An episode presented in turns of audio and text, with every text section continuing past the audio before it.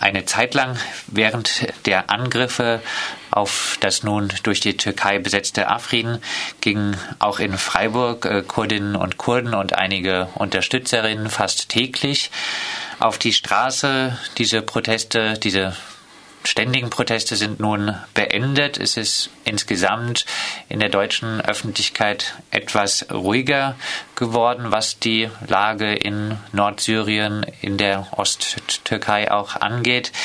Äh, hat sich die Lage für die Kurdinnen und Kurden in diesen Gebieten etwas entspannt?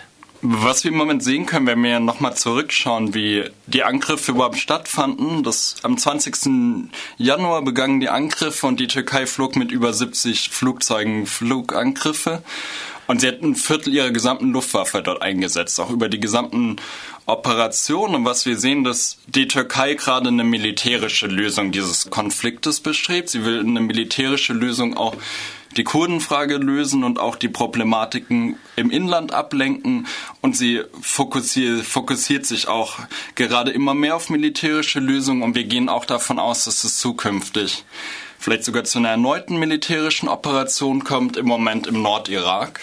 Also, dass wir dann wieder auf die Straße gehen und wieder auch täglich auf die Straße gehen müssen, weil es im Moment so ein bisschen die Perspektive ist, dass auch Erdogan vor der Wahl nochmal eine neue Operation startet, auch um von wirtschaftlichen, zum Beispiel wirtschaftlichen Problemen im Inland abzulenken wirtschaftliche Probleme wie der Verfall der eigenen Währung.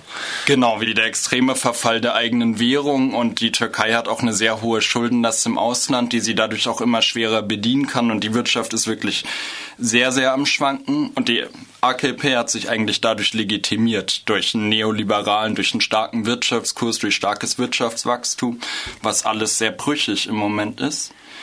Du hattest aber auch angesprochen, wie die Situation im Moment in Afrin ist und will ich gerne ein paar Punkte sagen, dass auch im Moment gerade auch wahnsinnig starke Repressionen stattfinden. So werden auch die Kurden, die dort in den autonomen Selbstverwaltungen tätig waren, in Afrin im Moment zum Beispiel gefragt, wie viele hat der Koran, wie viele Regeln hat der Islam, wie betet man richtig?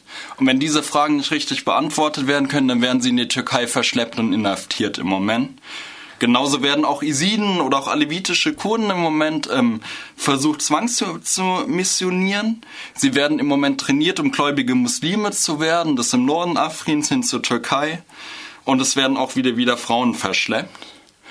Also gerade ist die, ist die Situation in Afrin selbst auch sehr schlimm und was im Moment auch eingesetzt wird, eben eine Zwangsverwaltung in den Gebieten.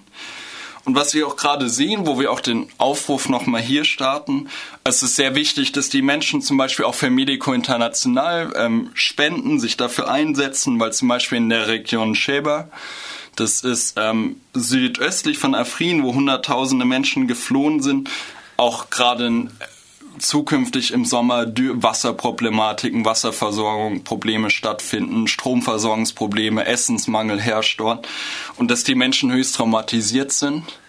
Und was sie auch klar sagen, dass die Türkei auch im Moment mit ihrer Angriffspolitik, zum Beispiel auch die Jesiden, die 2015 auch vom IS angegriffen wurden und wieder vertrieben werden, wieder traumatisiert werden, wieder ein Genozid stattfinden und dass die Menschen auch extrem traumatisiert sind in der Region und dass man im Moment nicht wegschauen sollte.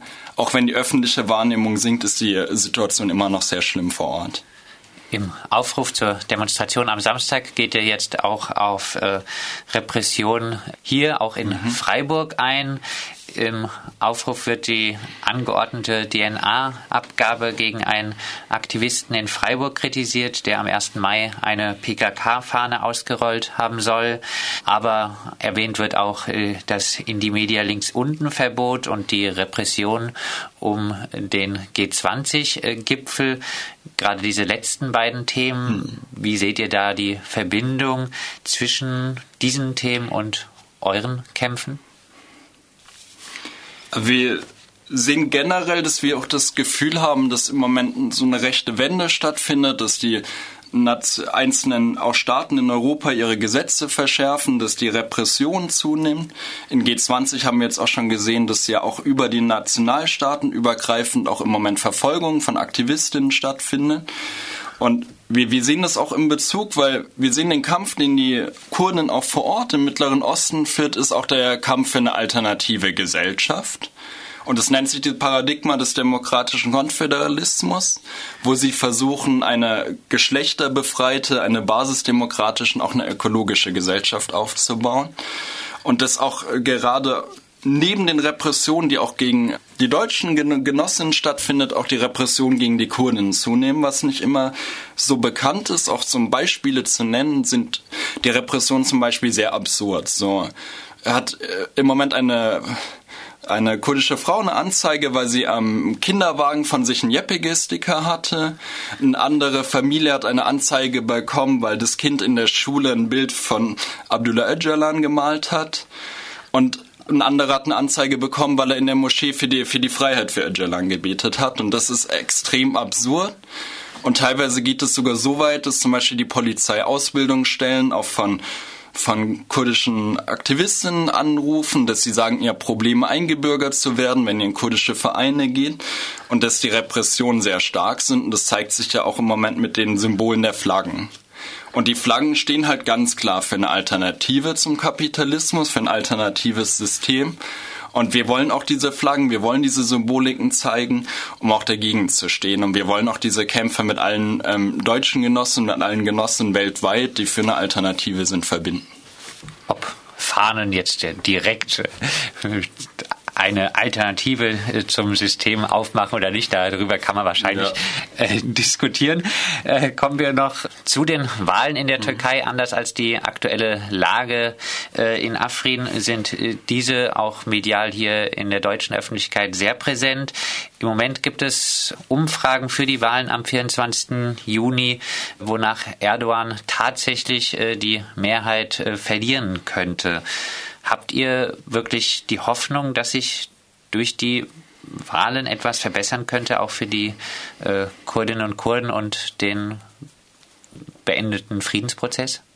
Einfach nur noch mal zwei, zwei Beispiele zu nennen zu der Situation. Es gab jetzt auch letztens in Destim wieder den Fall, wo man sieht, wie wertlos auch das Leben von Minderheiten teilweise gesehen wird in der Türkei, wo eine kurdische Mutter einfach von einem Panzerfahrzeug überfahren wurde also mit voller Absicht, das ist die letzten Tagen passiert oder was Freunde berichtet haben, wenn sie für die HDP, also für die Partei der Völker, für die Demokratische Partei so auf die Straße gehen wollen, dass sie einfach wieder zurückgeschlagen werden von Aufstandsbekämpfungseinheiten. Es ist nicht mal mehr möglich, überhaupt eine Presseerklärung abzugeben so diese Situation und was immer wieder gemacht wird, ist halt eine total nationalstaatliche Aufladung und versucht es auch mit so modernen Islam zu verbinden, um die Gesellschaft aufzuheizen und zu spalten. Und wir sehen eben auch, dass ein großer Teil der Parlamentarier verhaftet ist, dass viele Selbstverwaltung unter Zwangsverwaltung gestellt wurden, Mandate wurden aberkannt. Also es ist extrem schwierig, Politik zu machen wo jetzt die einzigste Möglichkeit ist, die ähm, Erdogan die Mehrheit verliert, wenn dieser rechte faschistische Block sich spaltet im Moment.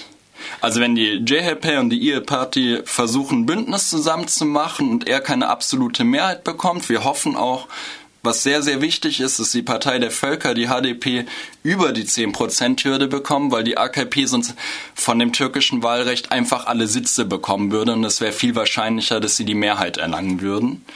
Aber die einzigste Hoffnung ist eben, dass dieser rechte Block versucht, sich im Moment zu spalten, gegeneinander zu agieren.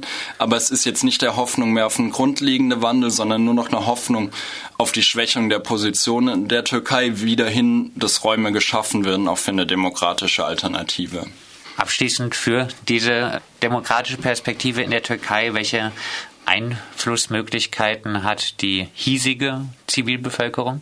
Ich denke, was wir auch den Menschen ganz klar sagen wollen, auch mit äh, dieser Demonstration morgen und mit zukünftigen Demonstrationen, dass wir nicht so ein Gefühl der Einsamkeit oder Hoffnungslosigkeit bekommen können, sondern jede Handlung von uns ist wichtig. Jeder Schritt, den wir hier machen können, ist wichtig und wird auch etwas bewirken für eine demokratische Alternative. Und was wir hier ganz klar zum Beispiel auch in Freiburg kritisieren können, ist auch die deutsche ähm, Zusammenarbeit mit der Türkei, ist der, ist der Export von deutschen Waffen wie das zum Beispiel auch Teile von dem Leopard 2 Panzer hier in Freiburg hergestellt werden. Und das können wir ganz klar kritisieren. Also ich denke, unsere Rolle ist was sehr wichtig ist, wenn wir sehen, da ist eine demokratische Alternative im Projekt, dass wir hier dagegen agieren zwischen dem deutsch-türkischen Bündnis, dass wir das immer wieder kritisieren, auf die Straße tragen, aber uns ganz auch positiv bewusst machen, was macht diese demokratische Perspektive aus. Sie ist kein Nationalstaat, sie hat keine nationalstaatlichen Flaggen oder Vereinheitlichungen, sondern sie probiert wirklich eine Basisdemokratie und dafür ist es wichtig, auf die Straße zu gehen gegen Repression hier und für eine demokratische Perspektive in der Türkei. Demo am Samstag in Freiburg und Start dieser Demonstration ist um 15 Uhr am Platz der alten Synagoge und am 6. Juni gibt es noch eine Veranstaltung, auf die du hinweisen möchtest. Genau, am 6. Juni um 19 Uhr in der Klimastraße 2 gibt es eine Veranstaltung zu ähm, Make Rojava Green Again und da wird im Moment, wie ist die ökologische Problematik in der Demokratischen Konföderation Nordsyrien, also in dem Gebiet Nordsyrien, wo im Moment das Projekt stattfindet. Und was sind da für ökologische Herausforderungen und Alternativen werden dort gelebt? Also jeder Einzelne, der interessiert ist und im ökologischen Bereichen sich engagiert, ist herzlich einzuladen, am 6. Juni teilzunehmen. Und alle diese Termine lassen sich auch auf dem Freiburger Veranstaltungskalender tacker.fr noch einmal nachlesen. Ja, wir haben über diese Demonstration und die Veranstaltung jetzt gesprochen mit einem Aktivisten aus dem kurdischen Studierendenverband hier aus Freiburg.